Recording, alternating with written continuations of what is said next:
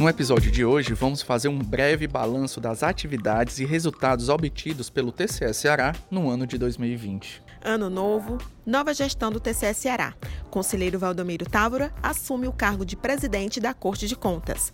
Na vice-presidência está o conselheiro Edilberto Pontes. Como corregedora, a conselheira Patrícia Saboia. E como ouvidor, o conselheiro Ernesto Saboia. Em janeiro, Carol, o TCS Ceará inicia suas atividades de eventos com a primeira maratona tecnológica, o Hackathon. O trabalho foi intenso de 24 a 26 de janeiro no Sebrae Lab.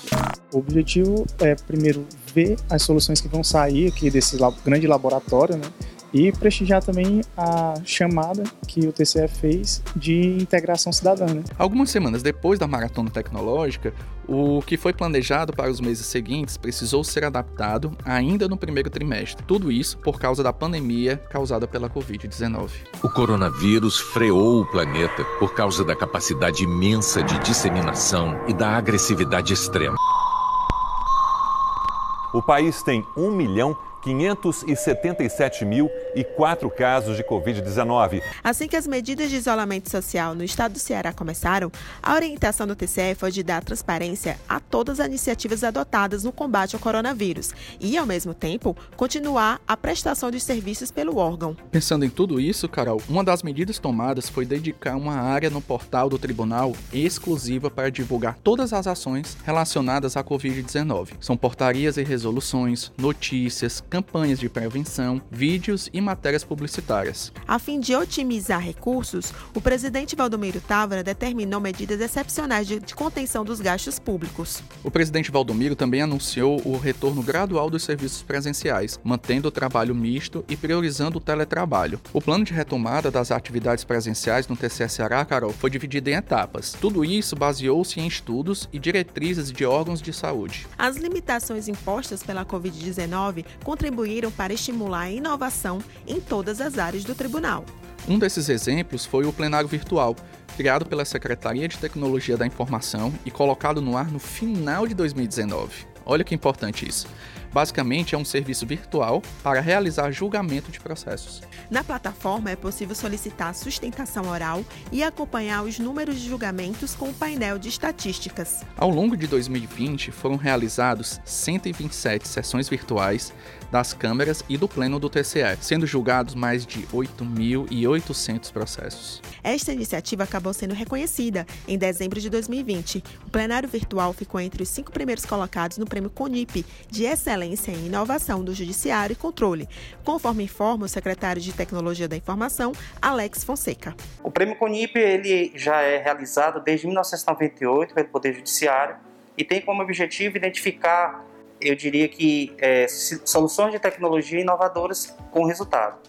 Nós submetemos o plenário virtual a ser é, é, a, a, a, analisado né, para esse prêmio e fomos agraciados em ficarmos entre os cinco melhores, é, eu diria, soluções de TI é, reconhecida pelo CONIP no, no período de 2020. A digitalização de processos foi outra inovação que vem garantindo mais transparência, já que é possível acessar documentos de processos que tramitam no tribunal, mesmo antes de ir a julgamento, exceto processos sigilosos, claro, além de oferecer mais celeridade à análise dos processos e minimizar os custos. Todo esse conteúdo digital só foi possível por meio da aquisição de seis scanners e seis mesas digitalizadoras no final de 2019. 140 páginas em dois minutos foram digitalizados. Então, realmente são máquinas muito potentes que vai mais uma ação para alinhar o Tribunal de Contas do Estado do Ceará. As ações de controle e fiscalização do TCE Ceará merecem uma atenção especial. O TCE disponibilizou em junho uma nova ferramenta de acompanhamento dos gastos públicos para o combate à pandemia, o painel Covid-19, que pode ser acompanhado pelo computador ou celular.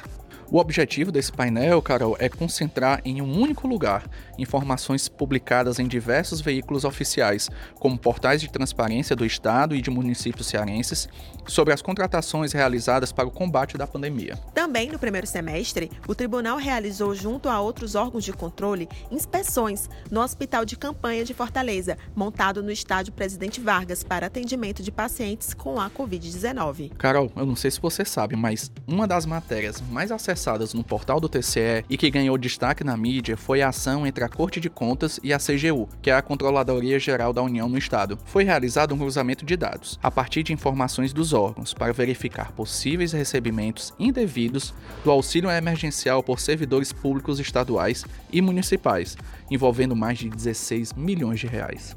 As informações levantadas foram enviadas ao governador do Ceará e aos 184 prefeitos municipais para adoção das providências necessárias. Com isso, a questão da transição governamental ocasionou uma série de ações de fiscalização e de orientação.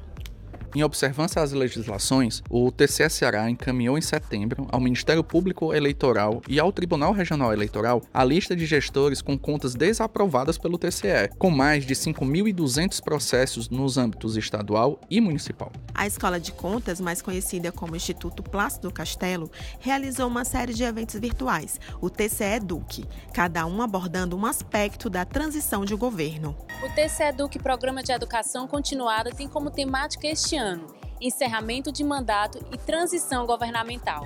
Durante um desses encontros, Carol, foi divulgada uma cartilha para gestores e servidores públicos sobre os principais aspectos e recomendações alusivas ao último ano de mandato e às transições de governos municipais. Os interessados podem baixar o conteúdo no link da descrição deste episódio.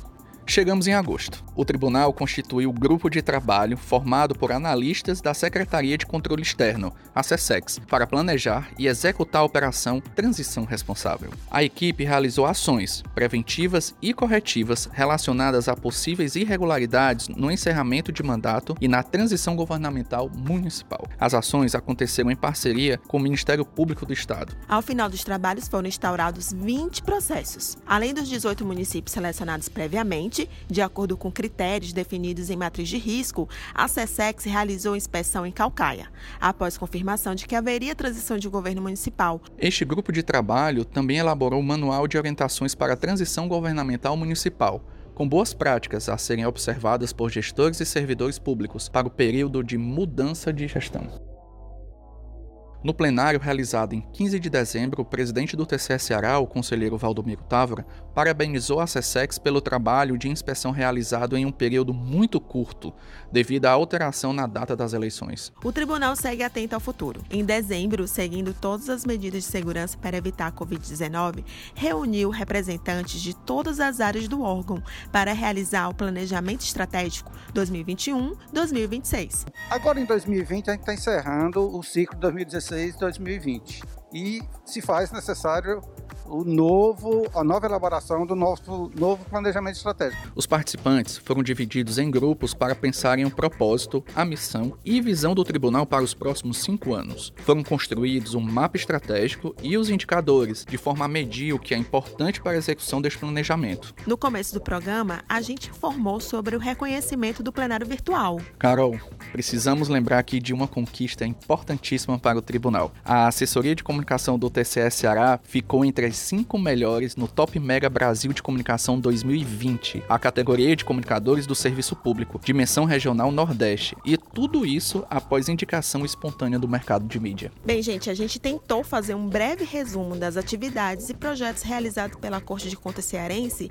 ao longo de 2020. Para conhecer mais sobre o TCS Ceará, é possível acessar o portal institucional e as redes sociais. Todos os links estão na descrição deste episódio. A gente precisa dizer que foi um prazer apresentar esse podcast, que está na sua 15ª edição.